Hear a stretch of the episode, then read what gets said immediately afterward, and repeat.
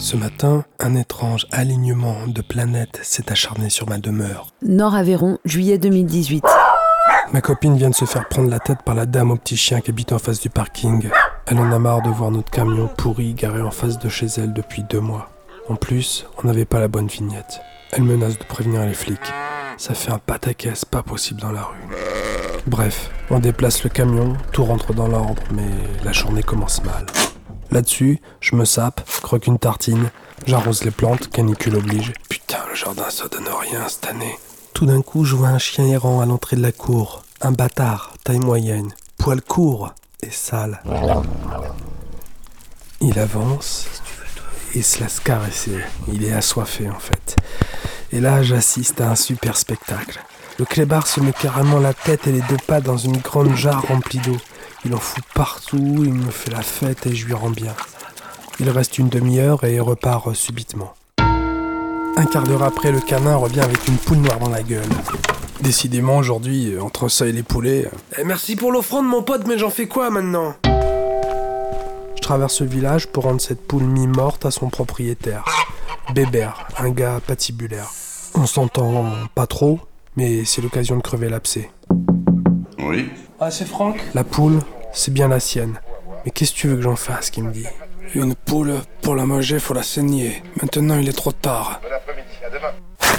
Le soir même, on l'enterre au fond du jardin. Je creuse en repensant à ma journée. Putain, c'est sec. Y a rien qui pousse. Mauvais présage, tout ça. Puis je protège la sépulture avec une pierre posée sur un seau, afin qu'à la nuit tombée, le renard ne la profane point. Méfiance. Le lendemain, ça se confirme. L'enfer commence. Par cette chaleur favorable à pas mal d'insectes, une invasion de puces de plancher s'abat sur notre maison. On a tout essayé pour les éradiquer. Le savon noir, la terre de diatomée amorphe, les bombes aérosols et les fumigènes bien dégueulasses. On a dû tout couvrir dans la maison et surélever les meubles afin d'asperger du pire-être végétal. Résultat, que dalle.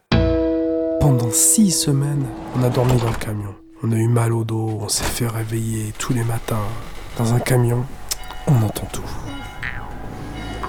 J'ai été voir les voisins pour essayer de comprendre. Ah non, pas une puce. Des puces? Des puces? Ça va pas, non? J'étais fatigué, stressé, déprimé par toute cette histoire. Le réchauffement climatique était à son œuvre et j'en faisais les frais. Le soir, ça tournait dans ma tête. Et il y en a d'autres qui en ont dans le, dans le village? Personne. Pourtant, c'est propre chez moi. Canicule ou pas, fallait que je me vide la tête. Alors je suis parti en rando plusieurs jours. Ça m'a fait du bien. J'ai repensé à mon bâtard qui m'avait apporté la poule de Bébert. C'était peut-être un indice plus qu'une offrande.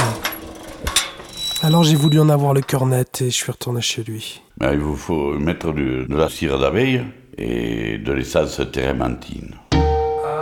Et ça a marché. C'est naturel. Plus une puce. Tu mets le bois où? Je le mettais euh, sous la terrasse dans ma cour, Ouais. mais après on avait un stock, toujours une demi-stère de bois en stock dans le salon. Mais tes- tes- Tes puces sont dans le bois. On a donc regagné nos pénates et pour la première fois de l'été, on a pu prendre le petit-déj tranquillement en écoutant la radio. Merci mon bâtard, un bel oracle. Ce matin-là, dégoûté par l'apathie ambiante, Nicolas Hulot jette l'éponge. Alors moi, je suis reparti travailler ma terre. J'ai retourné le seau qui protégeait la poule noire et là, il y avait une jeune pousse. Une jeune